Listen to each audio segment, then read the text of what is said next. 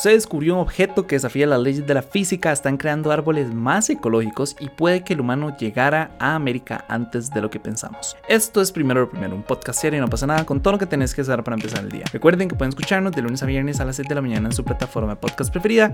Y hoy quería comenzar contándoles que se descubrió un objeto a 15.000 años luz de la Tierra que por alguna razón que no entendemos desafía las leyes de la física. Como les decía, en realidad no sabemos qué es con certeza, pero existen dos teorías. Por un lado, se cree que podría ser un magnetar de periodo ultra largo, que son como una especie sumamente rara de estrellas que tienen campos magnéticos extremadamente fuertes y que pueden producir enormes estallidos de energía. Espero que hayan visto la cantidad de adjetivos que le puse a eso, porque imagínense la cantidad de energía que puede generar eso. Entonces, por un lado se cree que puede ser un magnetar de periodo ultra largo y por el otro se cree que podría ser una nana blanca magnética, pero la realidad es que no sabemos y cualquier teoría que se tenga en este momento en realidad no explica al 100% por qué es tan raro. Y es que, a ver, tal vez como para que entiendan un poco, normalmente esos magnetares giran en periodos de pocos segundos, pero por alguna razón que no sabemos, este magnetar específicamente emite ondas de radio cada 21 minutos. Entonces, obviamente es es extremadamente inusual ver algo así. De hecho, si no me equivoco, este es como el segundo objeto de este tipo que se descubre en la historia. Creo que el que había, se había descubierto antes, creo que era cada 18 minutos que emitía ondas de radio. Este es cada 21, entonces cada vez se están volviendo más raros. Obviamente estamos años bastante lejos de lograr determinar qué es ese tipo de cosas,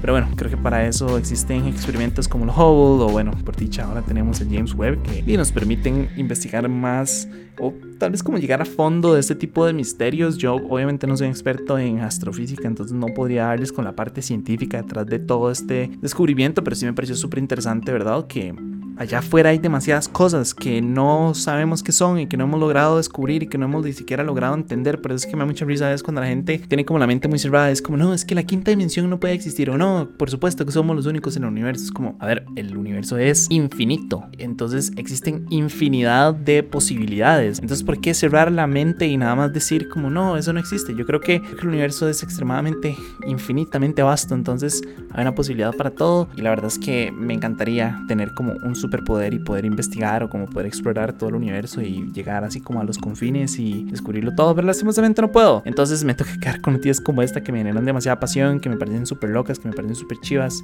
que me encantan también contarles. Pero bueno, en otros temas, investigadores de la Universidad Estatal de Carolina del Norte están retocando genéticamente los árboles para producir papel más sostenible. Eso también es una loquera.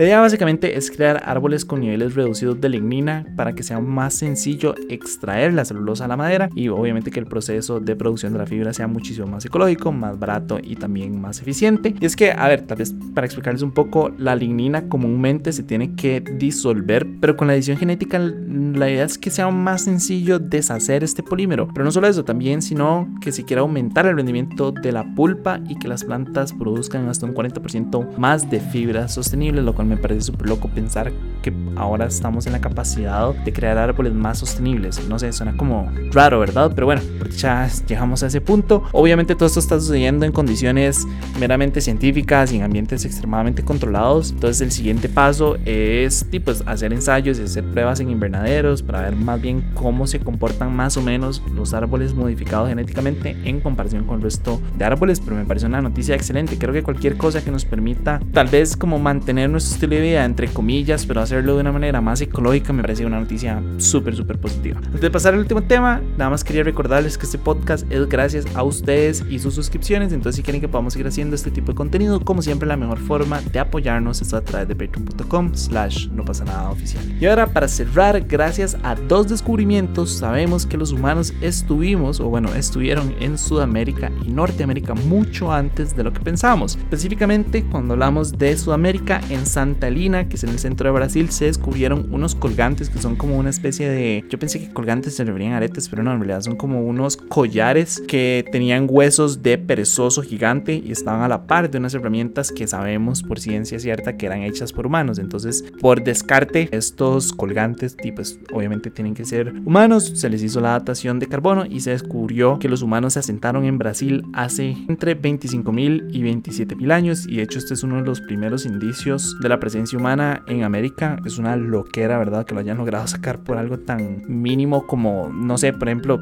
tal vez para explicarles un poco mejor, las herramientas lo que tenían era como un hueco muy perfecto que era como específico para meter un dedo. Entonces fue como, ok, definitivamente esto fue creado por humanos. Como esto fue creado por humanos, los colgantes están a la par, entonces significa que pues son nuestros. Entonces me parece súper loco. En el caso de Norteamérica, en Oregon se descubrieron herramientas de piedra y un diente de camello que datan de hace más de 18 mil años. En realidad este sí no es el primer descubrimiento o el descubrimiento más antiguo que se ha hecho, pero sí pareciera ser miles de años más antiguo que cualquier otro yacimiento arqueológico que se ha encontrado en Oregon. De hecho creo que específicamente donde se encontraron estas herramientas ya se habían encontrado como mil, no sé, figuritas y otro montón de cosas más. Entonces ya sabíamos que se habían asentado ahí, pero va muy de la mano con lo que les decía del universo, ¿verdad? Creo que la historia también del ser humano es tan vasta y hay tantas cosas que todavía tenemos que descubrir y tantas cosas que están nada más esperando a que las encontremos. La arqueología siempre ha sido un tema que me ha apasionado montones, como entender y la capacidad de reconstruir nuestro pasado me parece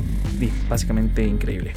Pero bueno, eso fue todo por hoy, martes 25 de julio. Su apoyo es posible primero lo primero. Recuerden que pueden apoyarnos en patreon.com slash no pasa nada oficial. Como siempre, escríbanse el podcast para recibirlo todos los días. También a nuestro boletín diario en no pasa nada.com y nos pueden encontrar en YouTube, Instagram y TikTok. Para los que nos están escuchando por Spotify, el poll de hoy es, ¿ustedes están de acuerdo con la edición genética? ¿Sí o no? ¿Les parece que es algo ético? ¿Creen que no es algo ético? Eh, yo entiendo que es un tema difícil, la verdad, y entiendo que también hay un tema como de que mucha gente se opone a cualquier cosa que sea como alterar la naturaleza. Pero yo creo que sí podemos garantizarnos un mejor futuro, podemos garantizarnos una mejor calidad de vida a través de la edición genética. Entonces, ¿por qué no lo vamos a tomar? Pero bueno, no sé, esa es mi opinión. Tal vez ustedes tengan una opinión diferente. Entonces, ahí dejo el poll. Y nada, de nuevo, muchísimas gracias y me escuchan mañana. Chao.